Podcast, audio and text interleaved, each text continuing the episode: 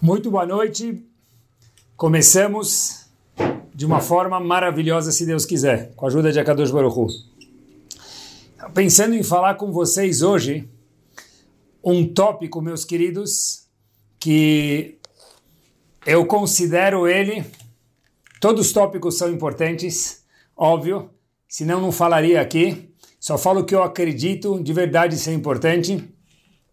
Mas eu queria falar de um tópico hoje que é o propulsor da grandeza da pessoa, da pessoa poder crescer, se desenvolver, que é uma das coisas mais bárbaras do mundo, crescer, e não em que aspecto de crescimento eu estou falando agora com cada um de vocês, seja tanto de Torá, importante demais, mas não é um oposto, é um sinônimo. Quando a gente fala a pessoa crescer em Torá, a gente fala também na pessoa crescer como pessoa, isso é um crescimento na visão da Torá, e a pessoa crescer na vida.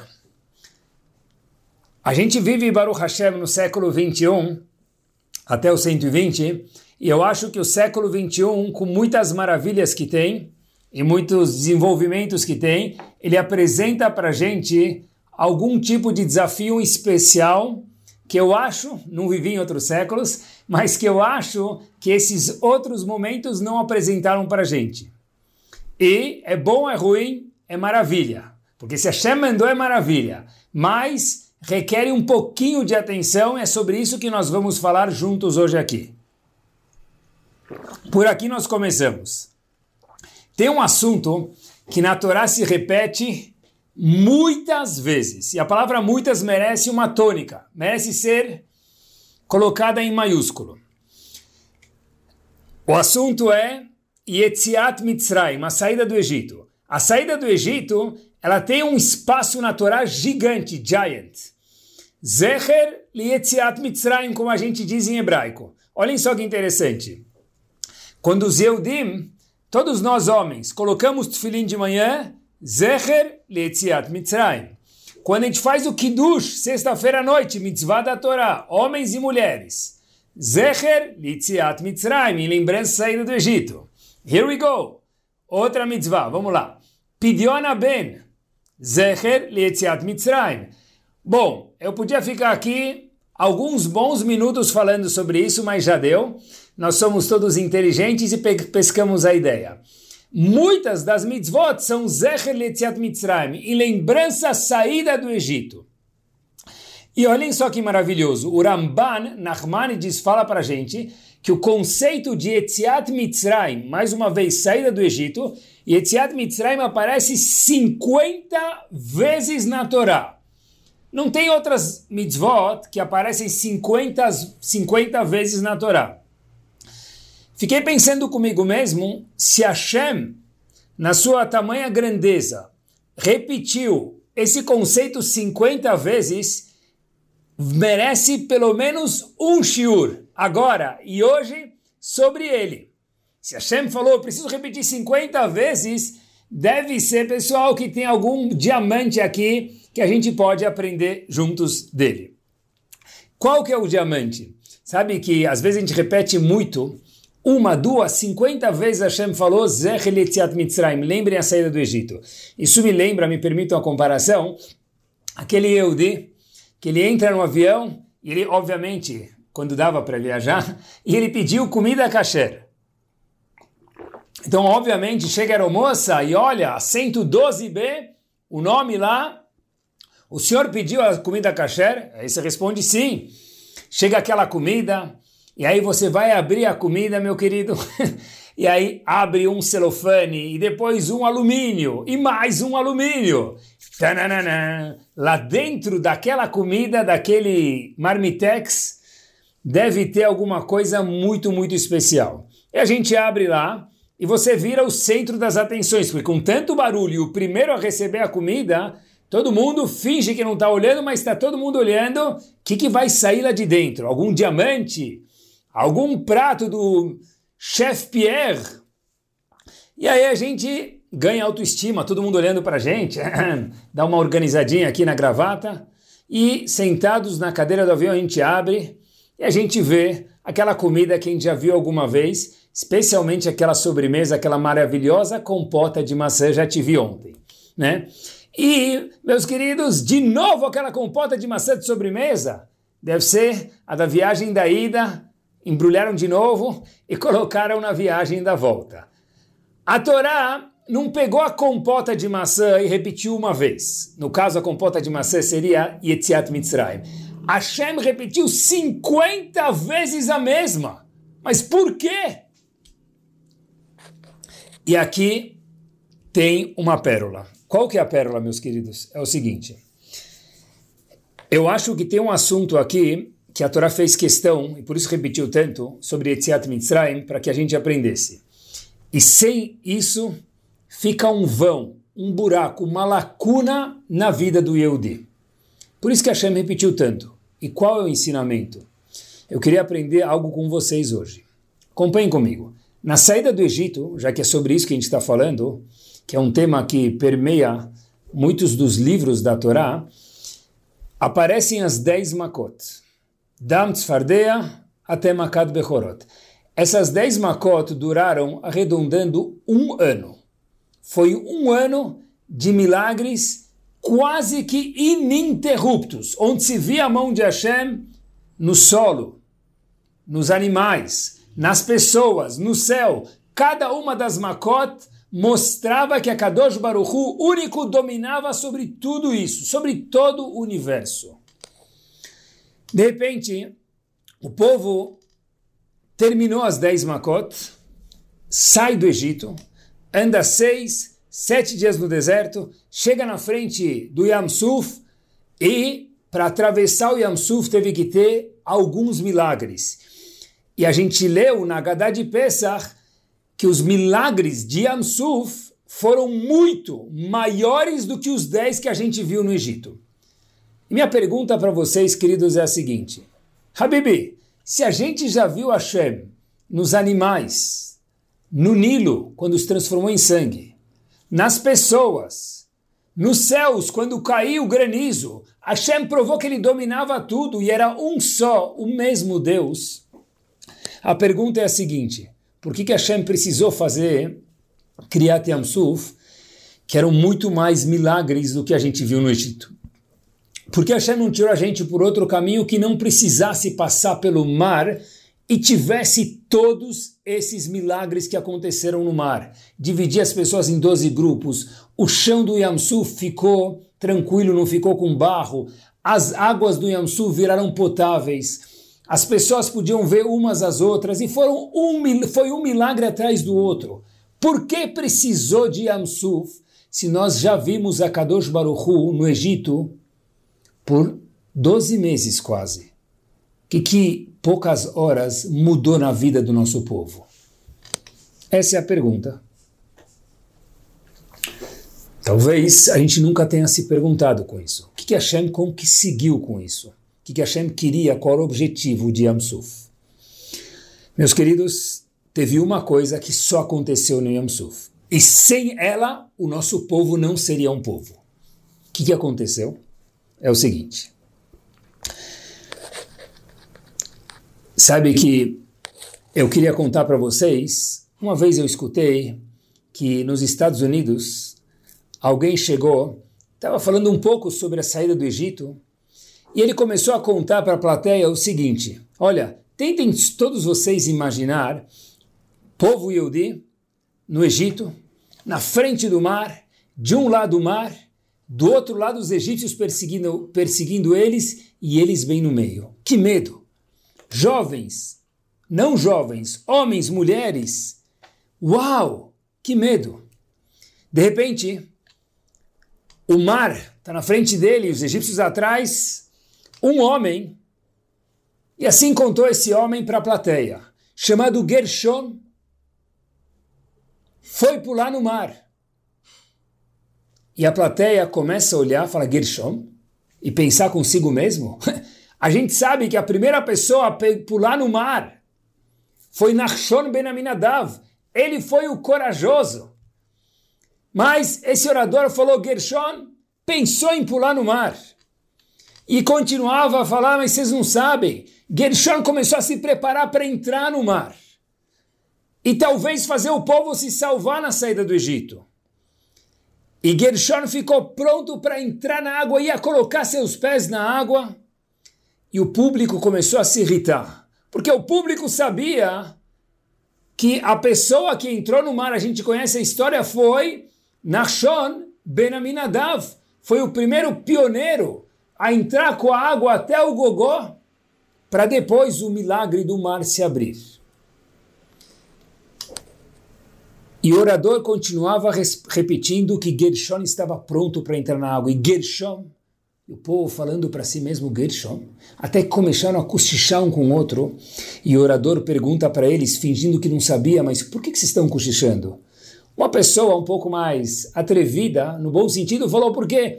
Não foi Gershon, foi Nachshon Ben Aminadav. Disse esse orador, é, sabem o que aconteceu com Gershon? Gershom pensou em pular. Gershom arregaçou as mangas, tirou o sapato, arregaçou as calças e começou a entrar no mar, em direção ao mar. Mas ele pensou em entrar e acabou não entrando. E quem entrou de verdade foi Nachshon Ben Aminadav de fato. E Nachshon Ben Aminadav ficou famoso para sempre, para a eternidade. E Gershom, que pensou em entrar, que imaginou entrar, que quase entrou, nunca ouviram falar dele. Desapareceu da história do nosso povo. Um fez, muitos pensaram em fazer. Um teve a ideia, porém, foi Nachshon Ben Aminadav que teve a ideia, e não só teve a ideia, ele executou a ideia, meus queridos. Ele de fato entrou no Yamsuf, e começou a entrar. E as ondas do mar e a correnteza começaram a puxar ele, e ele estava pronto com a água até o nariz. Quando Hashem viu que ele teve a devoção total a você, ou dedicação total a você maiúsculo, Kadosh Baruch foi nesse momento que o mar abriu. Gershon pensou. Nachshon Ben Aminadav pensou e colocou na prática. E o que, que Kriyat Yamsu veio nos proporcionar? Meus queridos, o seguinte. Enquanto nós estávamos no Egito, nós fomos telespectadores de 10 Makot, de um ano de milagres, na passiva. Chegamos na frente do mar e Hashem poderia muito bem ter tirado a gente de outra forma.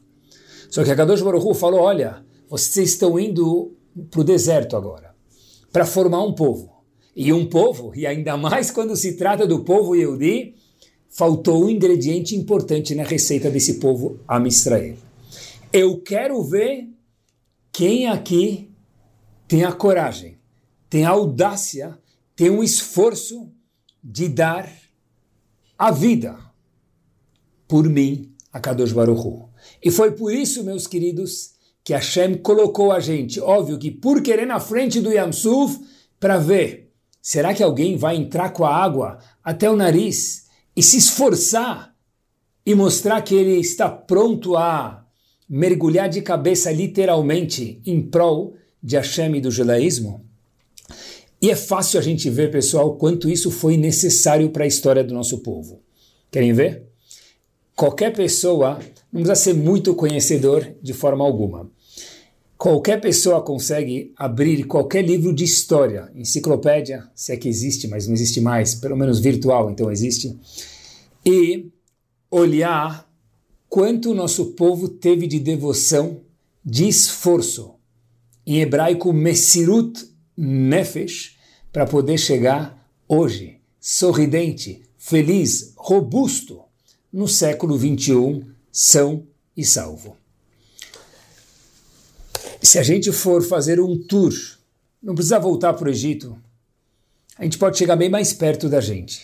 Não precisa nem ir, meus queridos, para a situação desconfortável e difícil que o nosso povo passou na Segunda Guerra Mundial. Mais para frente ainda e mais atual a cada um de nós. Há mais ou menos 50 anos, 40 anos, no mundo das yeshivot, 40 anos atrás, o mundo das yeshivot haviam alunos que precisavam ir contra a casa para poder estar numa yeshiva.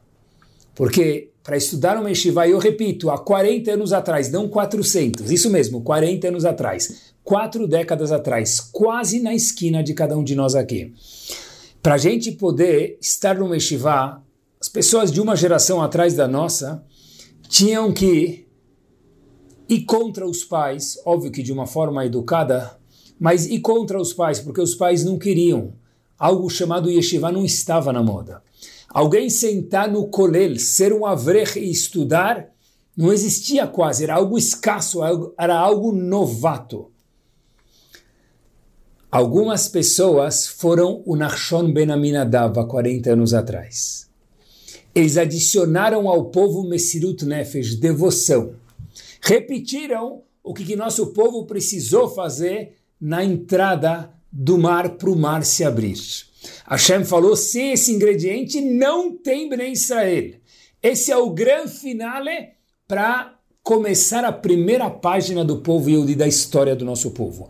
Messirut Nefesh. Porque sem Messirut Nefesh, sem devoção, não tem povo Yehudi. Agora prestem atenção comigo. Mas a pergunta é: e por quê? Por que é necessário fazer dessa forma? Por que é preciso ter Messirut Nefesh? Por que esse ingrediente é tão importante como um povo? E daqui a pouco a gente chega no individual. Meus queridos, é simples. Porque tudo o que acontece sem que a gente se esforce, e quanto mais a gente se esforça, mais intenso é o que eu vou falar para vocês. E quanto menos, o contrário. Quanto menos a pessoa se esforça, ou quanto mais a pessoa se esforça, vamos nesse caminho, mais internalizado fica o ato. Quanto menos eu me esforço, mais externalizado fica o ato. Por exemplo, eu posso escutar um shiur e eu posso preparar um shiur. Aquele que preparou o shiur tem o shiur no sangue, muito mais do que aquele que é ouvinte, ele é passivo, por exemplo.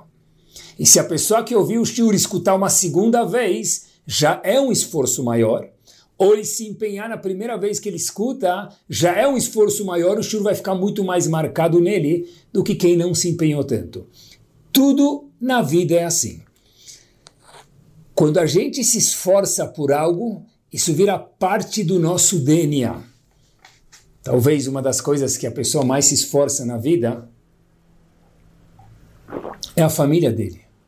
E não é por acaso que eu espero que a coisa que a pessoa mais gosta no mundo são os filhos, a esposa e o marido. Porque é o que mais a gente investe em tempo, em dinheiro, em emoção, em tudo junto e tudo junto ao mesmo tempo.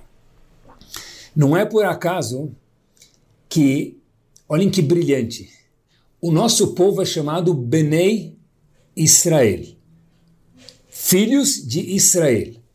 Pessoal, da onde vem o nome Israel? Nós somos filhos de Abraão, Yitzhak e Yaakov. É verdade, mas o terceiro dos patriarcas tinha um segundo nome. Yaakov era o nome que ele nasceu, e a Kadosh Baruch Hu deu para ele um segundo nome chamado Israel. Quando que foi essa mudança no cartório de Yaakov para Israel? O que, que aconteceu para mudar o nome de Yaakov para Israel e nós sermos chamados para sempre de Bnei Israel. Hashem conta para gente na Torá Kudoshá que Yaakov teve um momento que ele foi lutar, pá, pá, luta mesmo, física. Assim traz a Torá Kudoshá contra o anjo de Esav, que é nada mais, nada menos do que o Yetzerará, famoso Yetzerará. Agora é interessante. Quando Yaakov vai lutar com o anjo de Esav, termina a batalha, Yaakov se machuca um pouco, mas ele dá um knockout no anjo de Esav. E foi nesse momento em diante que nós somos chamados de Israel, Yaakov, e nós, Bene Israel, filhos de Yaakov, não, filhos de Israel, segundo o nome de Yaakov. Mas por que justo Israel? Porque o nome dele foi de Yaakov para Israel depois da luta. Diz a Torá Kudoshá que Sarita Im Elohim veim anashim vatuchal, porque agora, Yaakov, que você lutou contra o anjo de Esav, Você lutou contra ele, seu nome agora se transforma em Israel. Mas espera aí, ele ganhou do anjo. E ganhar do anjo em hebraico é chamado Tuhal. Então nós devíamos ser chamados Bnei Tuhal, filhos do vencedor. Mas não. Yaakov não, Hashem não chamou Yaakov depois da luta que Yaakov venceu de vencedor. Chamou ele de Israel. Por quê? Que Sarita. Porque você, Yaakov, lutou. Uma vez que Yaakov lutou, o nome dele se mudou de Yaakov para Israel. Israel vem da palavra Sarita, Lisrot. Isra, Aleph Lamed, Deus. A pessoa que luta tem a Kadosh Baruch Hu junto com ele. A palavra Israel é Isra, Sarita, lutar, ele, com Deus. Não com Deus, acompanhado de Hashem. Nós até hoje, hoje somos chamados de Bnei Israel, queridos, por quê? Não porque Yaakov lutou com o anjo e ganhou.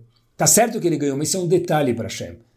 O ponto é que Yaakov teve a devoção, o esforço, o empenho de lutar contra o anjo. Por isso que até hoje, isso mesmo, você, você e eu somos orgulhosamente chamados de Bnei Israel, filhos do lutador. Porque um pai que luta tem no seu DNA filhos que Bezat Hashem vão lutar por alguma causa. E aí vem o nosso nome para sempre. Olhem que monumental.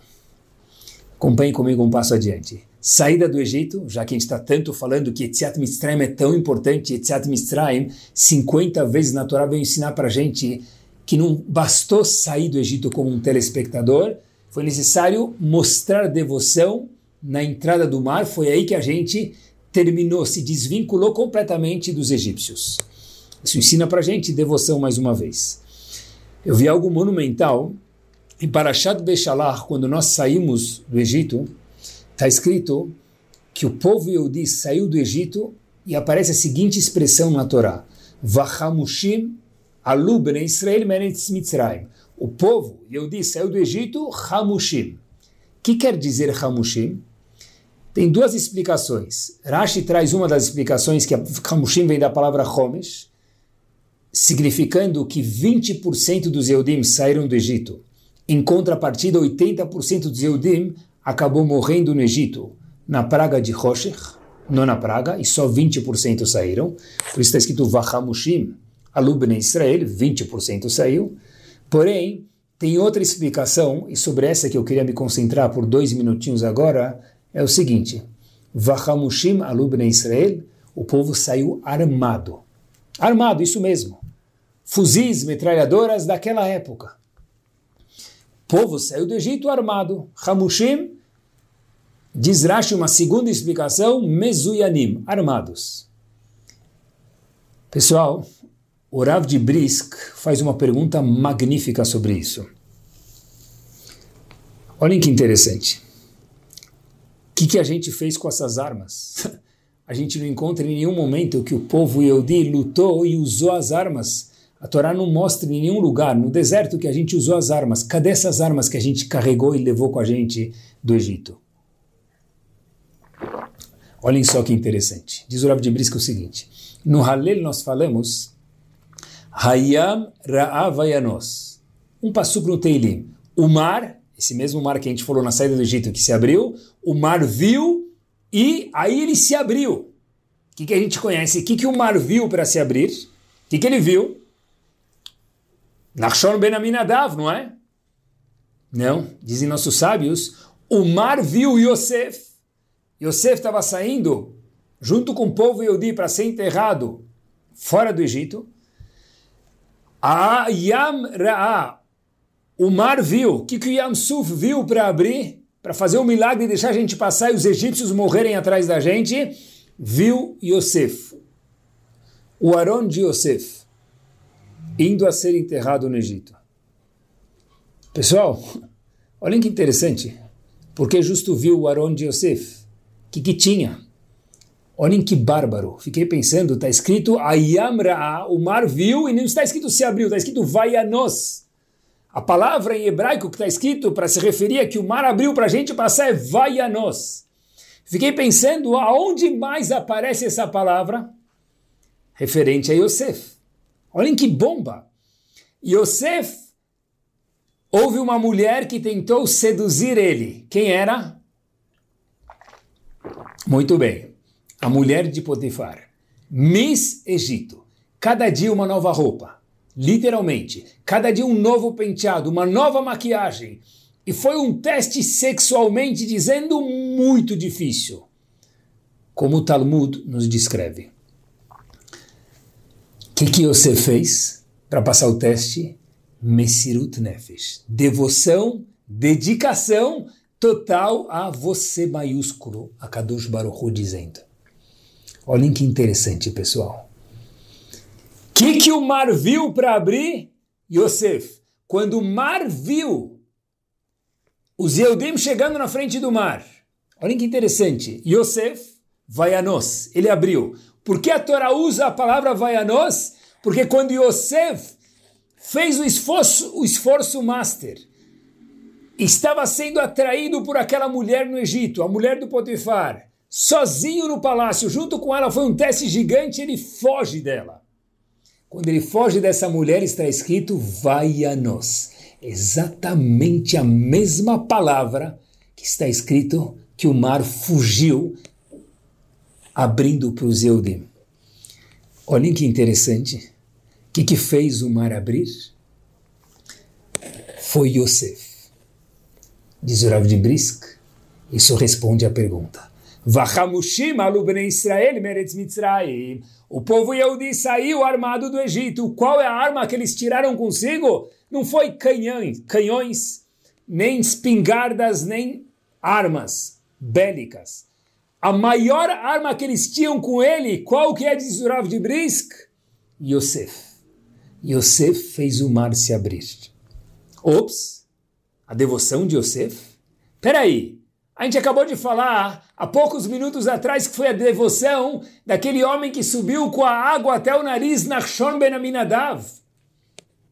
Isso mesmo. Qual a resposta para isso? Olhem só que show, que show. Abrir o mar foi necessário Messirut Nefesh, devoção, dedicação total a você maiúsculo Kadosh Baruch. Porém, tem dois tipos de Messirut Nefesh, queridos. E os dois são necessários. E por isso que o mar se abriu. Acompanhe comigo que magno. Nachshon Ben Aminadav, quando pulou, a devoção dele foi gigante e muito bem vista por Akadosh Baruch mas era uma devoção one moment. O pior que poderia acontecer era Nachshon Ben Aminadav morrer. Foi algo bárbaro, lindo, magnífico? Sim. Considerado para Hashem por para sempre? Sim. Mas tem outro tipo de devoção.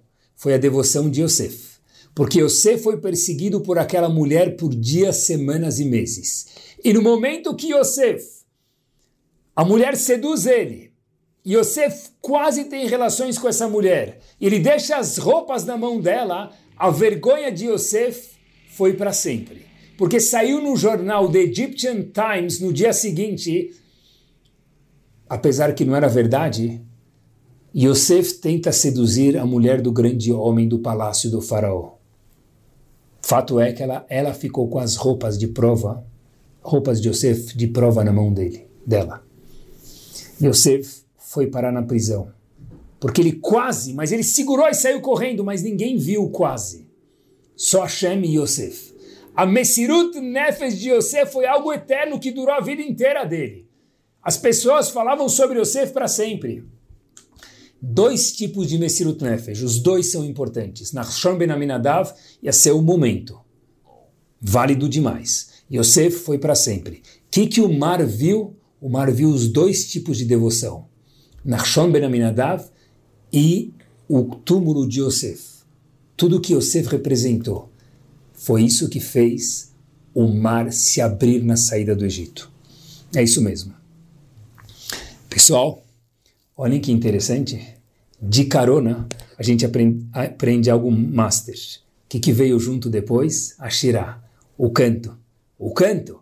o povo Yehudi entendeu por que foi necessário ter Yosef com eles, ter Nashon Ben Aminadab. E quando tudo faz sentido, a primeira coisa que o povo faz quando atravessa o mar, Ashirá, o canto para Kadosh Baruchu. Que joia! Pessoal, escutem só a pérola que pertencia aos avós de cada um de nós, ou talvez bisavós. Bnei Israel. E a história verdadeira é a seguinte. Amram Taub. Amram Taub foi parar num dos campos de concentração. E a palavra pão era mais do que uma joia num campo de concentração, não um pão inteiro, uma fatia de pão, ou talvez meia fatia de pão e um pouquinho de água.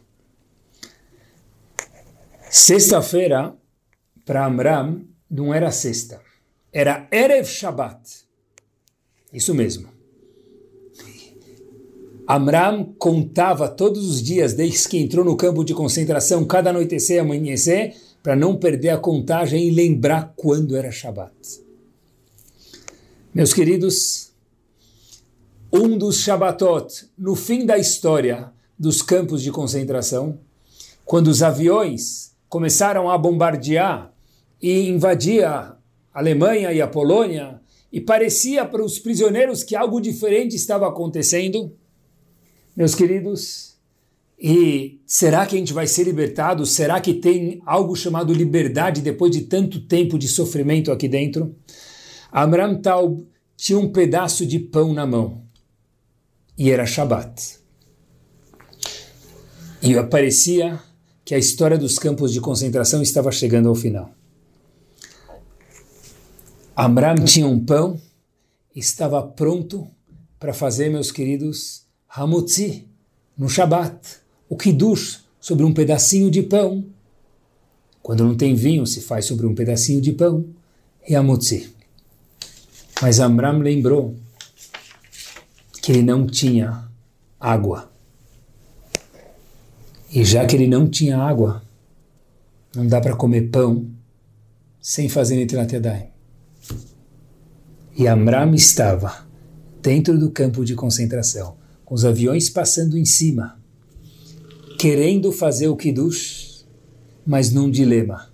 Será que eu devo fazer o Kiddush e comer o pão sem Netilat Yadayim? Ou é melhor não fazer o Kiddush, já que eu não tenho água para fazer Netilat Yadayim? Uau! Pessoal, isso é Messirut Nefesh. Igual a Yosef, talvez, igual de Nachshon ben Aminadav, talvez, porque essa era a Messirut Nefesh que tinha na época de Amram Taub, dentro de um campo de concentração. Meus queridos, cada um de nós, nas nossas vidas, passa por turbulências maiores e algumas menores, inevitável. Eu uma vez vi uma explicação magnífica de um passuco famoso no Teilim, que a gente fala ele muitas vezes, Mimizrach Shemesh ad mevo'o mehulal Shem Hashem. Do nascer do sol ao escurecer, o nome de Hashem tem que ser louvado. Mimizrach Shemesh ad mevo'o mehulal Shem Hashem. Desde o nascer do sol até o escurecer, o nome de Hashem tem que ser louvado. O que, que tem a ver o nascer do sol e o escurecer? Olhem só que explicação bomba. Quando o sol nasce, fica iluminado. Tá tudo ótimo, tudo yupi yupi. Merece louvar Hashem. Porém, diz Davi Amelech, quando escurece. E quando a gente não entende algumas coisas nas nossas vidas. E quando ficam algumas coisas nublado, confusas. Diz Davi Amelech, Mimizrach Shemes, desde o amanhecer, desde que o dia está iluminando, está tudo dando certo. Admevoó, mesmo quando talvez as coisas ficarem um pouco nubladas e não tão à vista, não tão claras e esclarecedoras para cada um de nós, Mehulal Shem Hashem. A bravura Messirut Nefesh do Yehudi é louvar Hashem, tentar se esforçar para louvar Hashem em qualquer uma das situações. É isso mesmo. E olhem que interessante, pessoal. Todo mundo quer ficar com um corpo mais bonito. Para ficar com um corpo mais bonito, precisa fazer ginástica. Sinto muito dizer. Mas, academia, a pessoa pega peso e começa a carregar o peso. Se a pessoa levantar a mão e fechar, subir, o cotovelo e abaixar, ele não vai ganhar bíceps. Se ele colocar um peso de 4, 5, talvez 10 quilos, dependendo da força da pessoa, aí sim ele vai ganhar musculatura. É isso mesmo. A forma com a qual a Kadosh Baruch Hu nos faz ficar maiores como pessoa, como a gente falou no começo, crescer, bíceps maiores, tanto em caráter, quanto em honestidade, quanto no cuidado do Shabat, em todas as mitzvot, é que Hashem coloca alguns pesos nas nossas mãos. Porque sem peso não cresce bíceps. O mesmo movimento com peso cria musculatura, sem peso não cria. As dificuldades que a Kadosh Baruch apresenta na nossa frente e tem são os pesos da academia. E meus queridos, quando se fala de dificuldades, é importante falar sobre um ponto em especial. Crianças e jovens e pessoas que moram com a gente em casa, que nós temos a obrigação de educar. Meus queridos, se a gente tem um, um filho, uma filha, ou o que for, e cada adversidade que aparece na frente deles, nós resolvemos por eles, nós estamos tirando os pesos da frente dele e as crianças não vão crescer músculos. Não é ajudar isso, isso é estragar uma criança. Quando um pai ou uma mãe faz a lição pela criança, porque a criança se cansou, então deixa que eu faço por você, eu estou tirando a oportunidade da criança crescer e aprender não só a lição, mais importante, como lidar com uma adversidade na vida, porque ele sim, ela sim vai ter. Porque o jogo de futebol hoje já quase não existe mais. Ele virou virtual. O jogo de futebol, de correr atrás da bola, suar, batalhar para pegar uma bola, virou virtual. Se nós tirarmos a lição de casa, nós tirarmos o deslocamento para a escola, se vira para fazer o trabalho, ajuda, mas não faz por ele. E não ajuda demais. Ajuda o suficiente para que ele possa ou ela possa fazer. Meus queridos, dar responsabilidade às crianças causa bíceps. Óbvio, responsabilidades que cabem com a idade deles. Mas, pessoal, se nós tirarmos as dificuldades dos nossos filhos, nós estamos criando um bebê eterno. E aí, amanhã, quando ele sair da escola, chegar em casa, chegar no trabalho, como que um bebê se vira se a ima ou o aba não estão mais por perto para ajudar? Porque tem momentos que já não dá mais para ajudar. Meus queridos, é aí que nós precisamos criar e vitaminar o Nachshon Ben Aminadav, ou Yosef, que existe dentro de cada um dos nossos filhos. É isso mesmo. E quando a pessoa faz alguma coisa, ele se sente mais valorizado. Eu lembro que uma vez estava num acampamento em algum lugar e era um Shabat. E os, as pessoas desse lugar falaram: Ó, oh, a gente vai cozinhar. Eu pensei comigo mesmo: o que, que a gente já vai comer? Para falar a verdade, quando me serviram a comida, estava, desculpem, horrível. Não que eu saiba cozinhar, mas estava horrível. E aí eu falei para as próprias pessoas que cozinharam, e aí, como está a comida? Rabino, está ótima. Eu pensei comigo mesmo, ótima, eu experimentei de novo e falei para mim mesmo, óbvio, está horrível. Eu aprendi uma coisa. Quem faz, mesmo que não está bom, aprende a gostar. Quem come de alguém que fez, só vai gostar se tiver muito bom. É isso mesmo. O esforço traz a apreciação. E junto com isso, obviamente, que os músculos, como a gente mencionou. Pessoal, olhem só que maravilhoso. Nós temos no nosso calendário Shloshar Egalim, Pesach, Shavuot e Sukkot. Meus queridos, qual é a festa mais famosa para os Yehudim? Para aqueles que conhecem muito as três, mas para Yehudim que tiveram menos privilégio. Qual a festa mais famosa?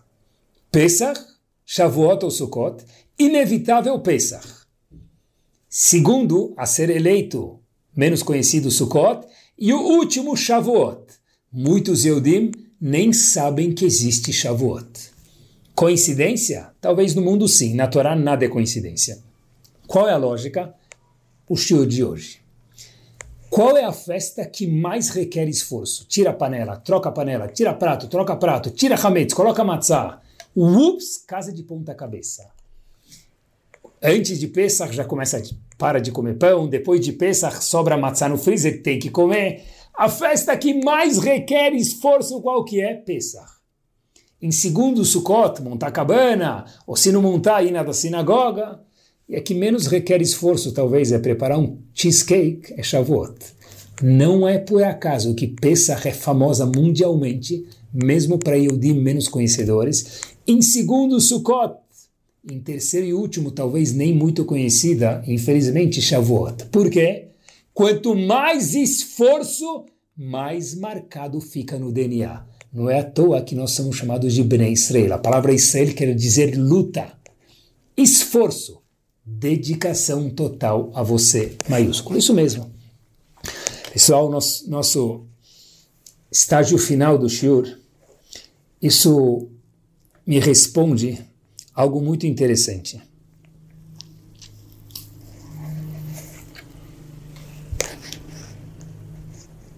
Tem algo show que eu queria compartilhar com vocês no estágio final do Shiro mais uma vez. Kadosh Baruchu falou com cada um de nós no Har Sinai. Na outorga da Torá, o povo estava presente na frente do Har Sinai e Hashem falou para a gente os primeiros dois mandamentos. Meus queridos, se a gente fosse fazer, não que eu acho que é bom ver isso, porque tira, não foi feito de acordo com a Torá e confunde as pessoas. Mas se a gente fosse fazer só no mundo da imaginação, ou pelo menos de acordo com a Torá, vai.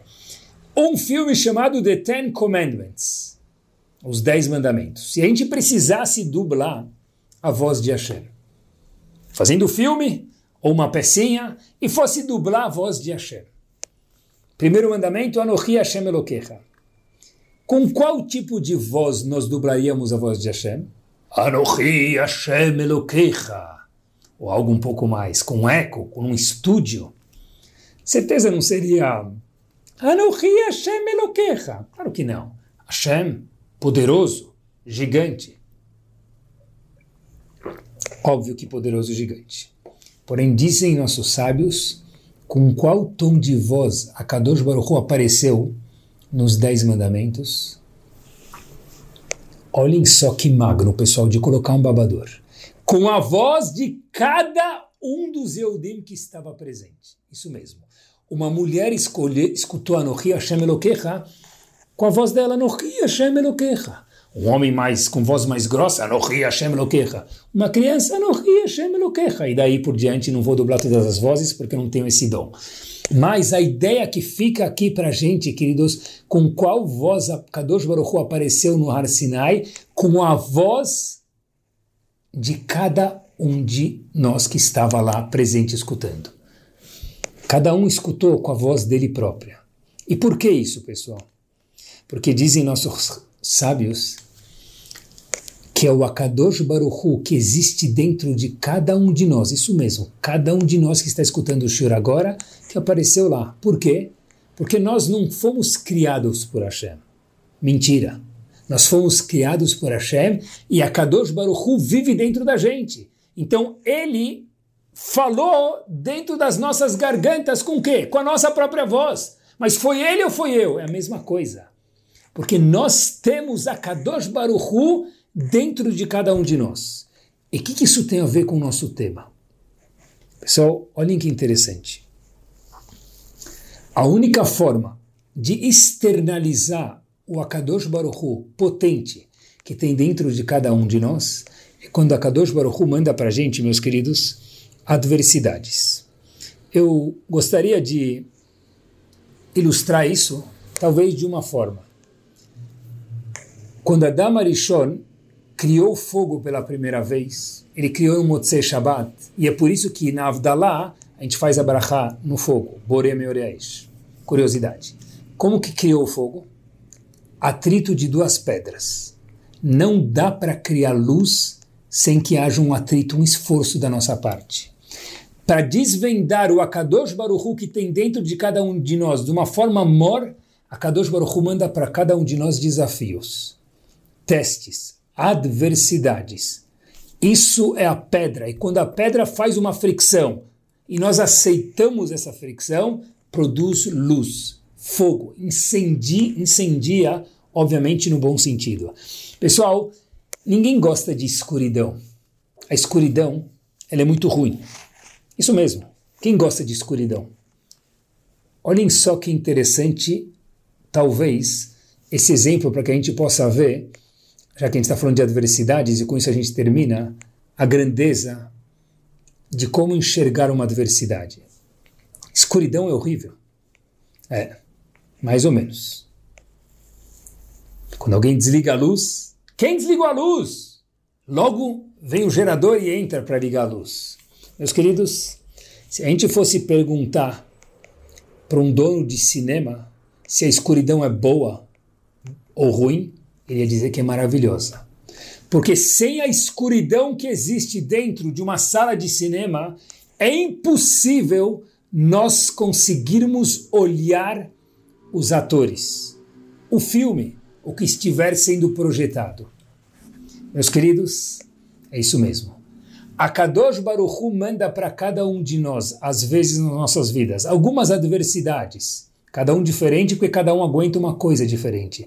Porque é com essa escuridão que nós podemos ver aqueles personagens magníficos que nós projetamos lá na frente, conforme o Akadosh Baruchu que assopra de dentro das nossas gargantas.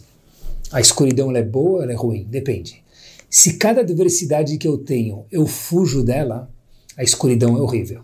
Se eu enfrento, às vezes com a ajuda de um amigo, às vezes com a ajuda de um Rav, às vezes com a ajuda dos dois, é outra coisa. Eu produzo o filme. Eu escolho o filme da minha vida. E pessoal, seria igual um bom surfista. Um bom surfista, ele tem duas escolhas ou cada onda grande que vem, ele fala, uh, essa está muito grande, ele fica embaixo da onda, ou ele aproveita para surfar em cima da onda. A Kadosh Baruch Hu fala para a gente, Habibi, aproveita a onda e surfa em cima dela, porque é com ela que você vai crescer. É com ela que nós nos transformamos de uma forma completamente diferente. E é por isso que Talvez também Yetziat Mitzrayim aparece 50 vezes na Torá. Por quê? Porque Hashem falou Yetziat Mitzrayim 10 makot, surpreendeu o mundo. É verdade. Mas que participação nós tivemos? Nenhuma. A nossa participação foi na frente do Yam Suf. Hashem falou, faltou um milagre importante. Faltou um ponto importante, sem ele ainda não posso começar o povo Yehudi. Porque o começo da jornada do povo Yehudi é na saída do Egito, quando atravessam o mar, foi onde nós mostramos a nossa devoção para as dificuldades. A gente foi em cima da onda, não se abaixou para a onda, meus queridos. Meus queridos. E com essa frase nós terminamos. Aparece muitas vezes a seguinte frase nos livros de Torá, shelamati be'af amdali. A sabedoria que eu aprendi com af, com talvez um pouco de raiva, amdali. Eu vi uma explicação de um Rav Hassídico muito interessante. shelamati be'af a sabedoria, e tudo na vida é assim, não é só a sabedoria, inclusive a sabedoria, que eu me esforcei por ela. Não que eu fui olhar direto a, a tradução, a cola. Eu me esforcei para entender aquela Gemara, aquela Mishnah, a cabeça do meu filho, a cabeça da minha esposa, a cabeça do meu marido, a vontade de Hashem, tudo na vida. Eu me esforcei. Shelamati be'af. Af quer dizer, afilo mesmo que estava difícil. Amdali. Isso ficou para sempre, porque tudo que a gente faz com esforço a gente não esquece nunca mais. Eu vi uma frase maravilhosa para fechar o nosso shiur. E talvez isso resumiria nosso show de uma forma brilhante. Pessoal, lute como um boleto, porque os boletos sempre vencem. Isso mesmo, minha filha me mandou essa frase faz alguns meses eu guardei e entra no show de hoje. Eu repito e com ela a gente termina. Lute, que a gente possa lutar nossa vida com um sorriso, em cima da onda, não por baixo. Lute como um boleto, porque os boletos sempre vencem. Semana magnífica a cada um de vocês, que a gente possa ser digno, com um sorriso, a ser chamado Benei Israel.